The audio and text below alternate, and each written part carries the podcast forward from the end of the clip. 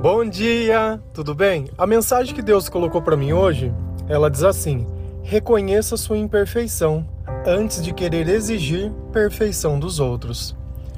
Senhor, tende misericórdia de nós. Perdoa, Pai, todos os nossos pecados, livra-nos de todo mal, nos afasta de tudo aquilo que não vem de ti. Nós agradecemos, Senhor, por mais esse dia, pelo alimento, pela palavra, pela presença. Aceita, Senhor, essa nossa oração, esse nosso louvor, pois nós te amamos, bendizemos, adoramos. Somente tu é o nosso Deus e em ti confiamos.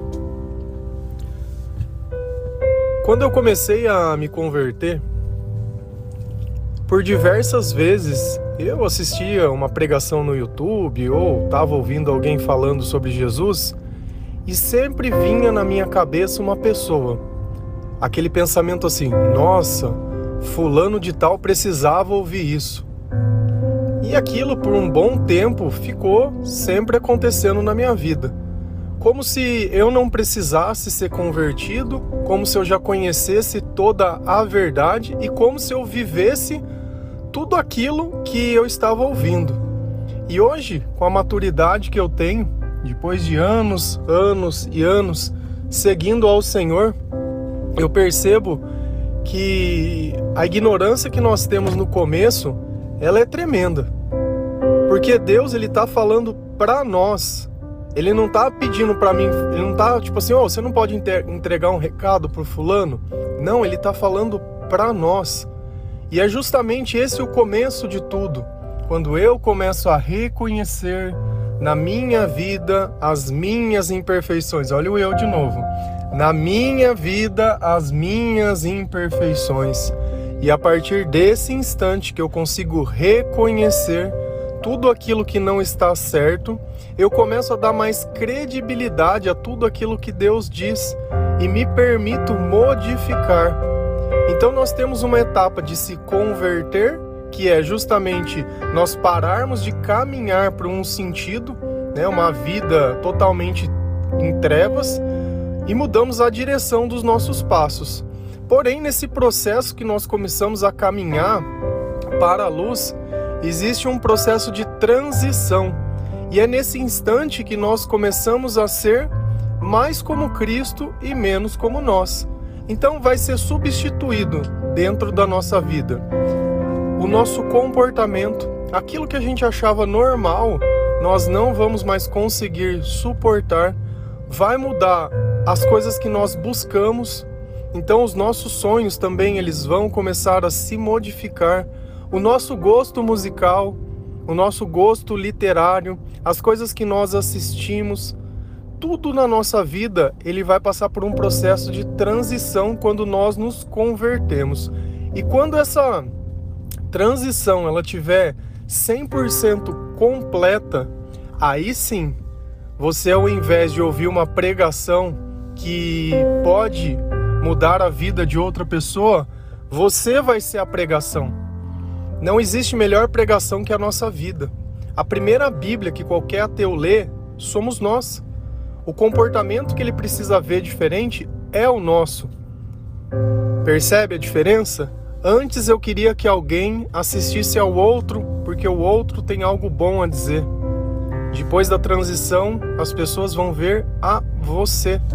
Você sendo um reflexo de Cristo, você sendo a imagem do Criador, a sua vida totalmente modificada, renovada, restaurada e transformada.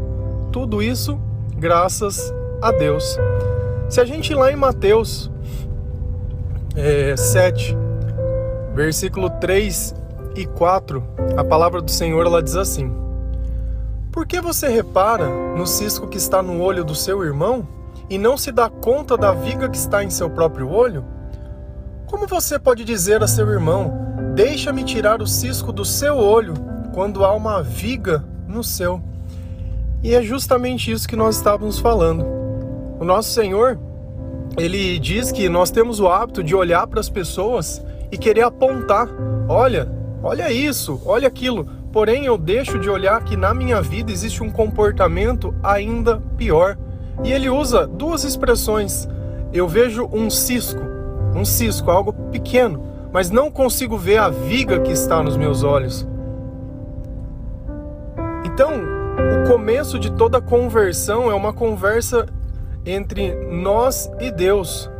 O, aperfeiço... o aperfeiçoamento, o reconhecimento, o arrependimento é entre nós. Esquece. Eu vejo muitas vezes gastando oração pedindo para Deus mudar outras pessoas. E é justamente isso. É como se eu estivesse vendo o cisco na vida da outra pessoa e não vesse a viga. Como se eu já tivesse cheio de Deus e o outro que precisasse. Como que se a minha vida já está 100% vivida e eu preciso viver a vida do outro. E sempre que a gente comete esse equívoco, é porque nós temos interesse que o outro faça alguma coisa que ele não está fazendo. Porque nós temos um critério muito bom para encontrar defeito nos outros, mas quando é a nossa vida, nós não encontramos problemas. Ah, é uma mentirinha boba. Ah, todo mundo fala. Não, isso daqui eu enganei porque. Ah, não, isso daqui não pode. Não, essa pessoa, ela me fez uma pergunta, mas se eu contar a verdade para ela, eu vou magoá-la. Então nós passamos por um processo que ele é totalmente de mentira. Ele não existe. Frequentar a igreja não diz nada, nada. Você tem um, um colarzinho no pescoço, tem um, um santo em tal lugar, uma Bíblia aberta. Cara, isso não diz nada. Nada, nada, nada, nada. Sabe por quê? Porque o dia que você morrer, você não vai poder levar nada dessas coisas. O dia que você morrer, vai chegar lá só uma alma. Tó, só isso, só tem isso. Ninguém vai ver os teus bens, ninguém vai ver as tuas posses, ninguém vai ver nada, nada.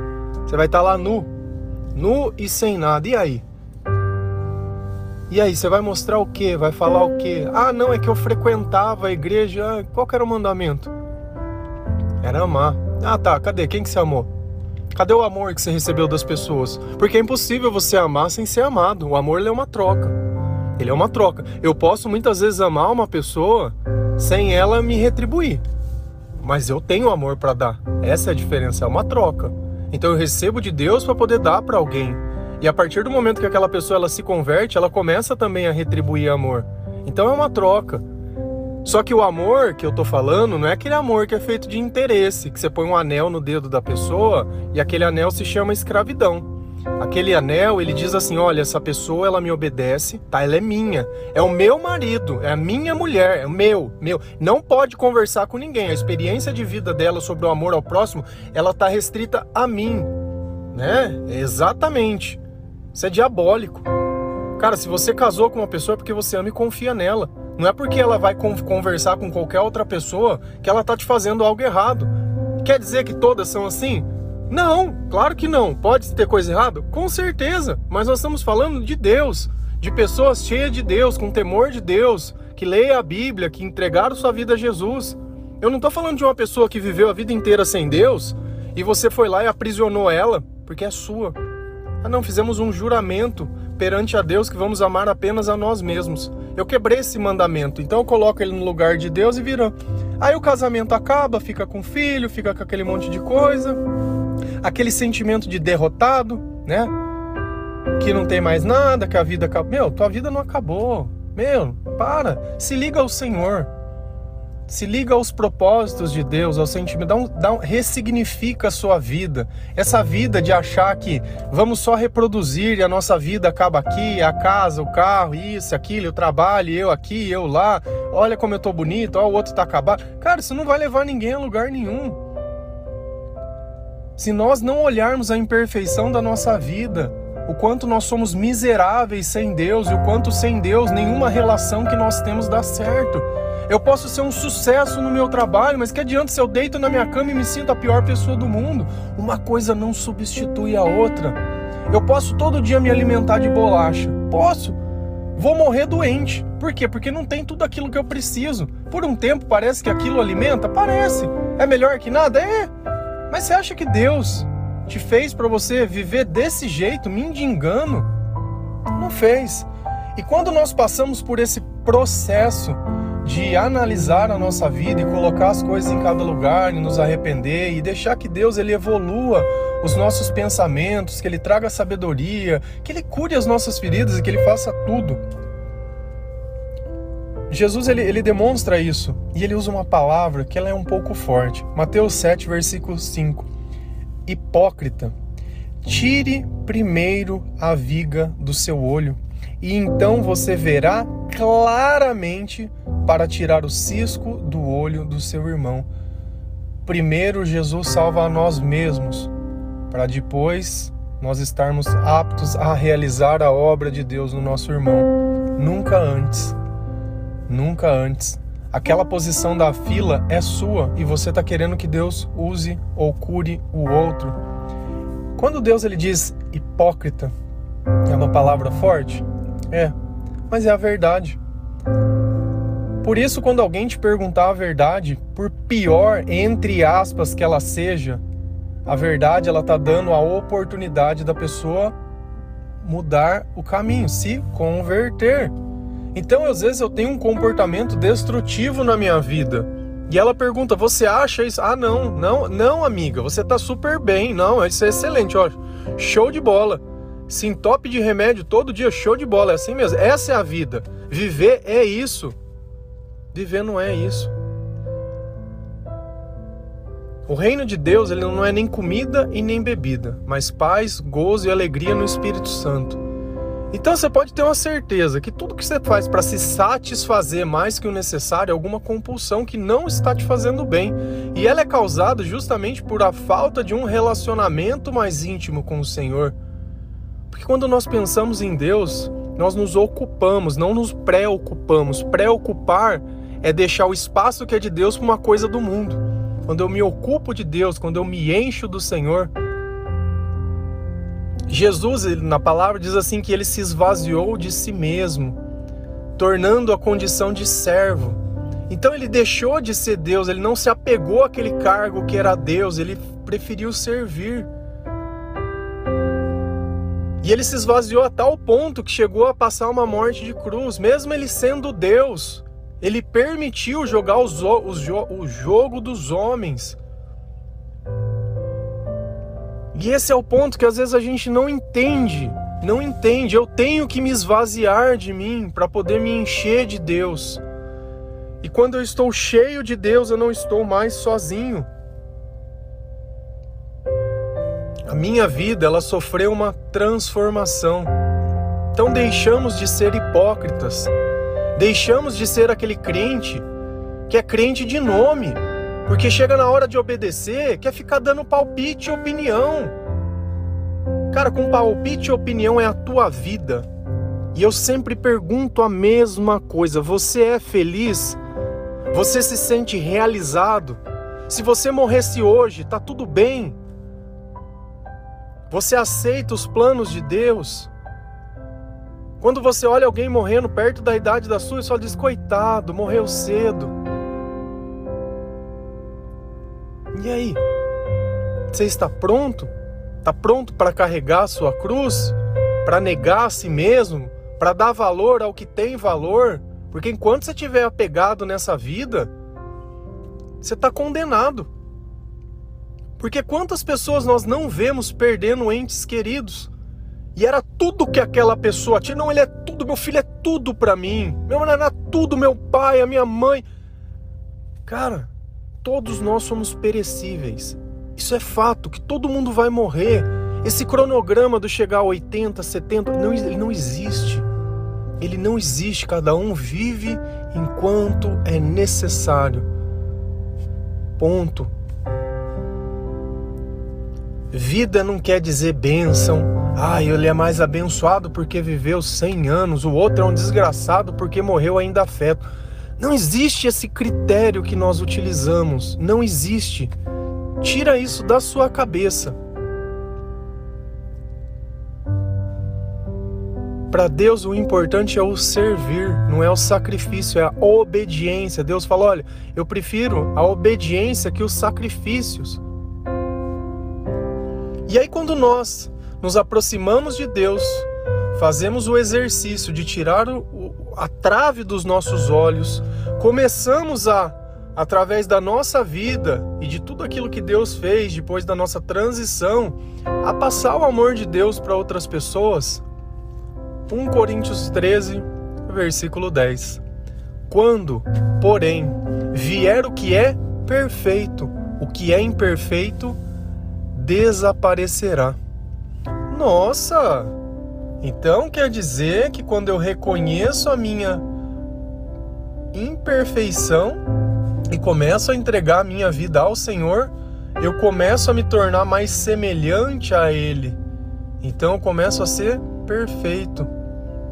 Que é justamente a nossa frase. Reconheça sua imperfeição antes de querer exigir perfeição dos outros. É o nosso testemunho que vai demonstrar se nós estamos obede obedecendo ou não ao Senhor. E eu não canso de dizer, é um caminho que vale a pena, não é um caminho difícil de se seguir, apesar dele ser estreito. Quando você renuncia à sua vida, esse caminho ele fica muito fácil, porque ele é reto. Ele depende apenas de dia após dia. Você lê a palavra de Deus, ouvir louvor e praticar aquilo que você leu na sua vida. Simples assim. O resultado da nossa conversão vai ser amor.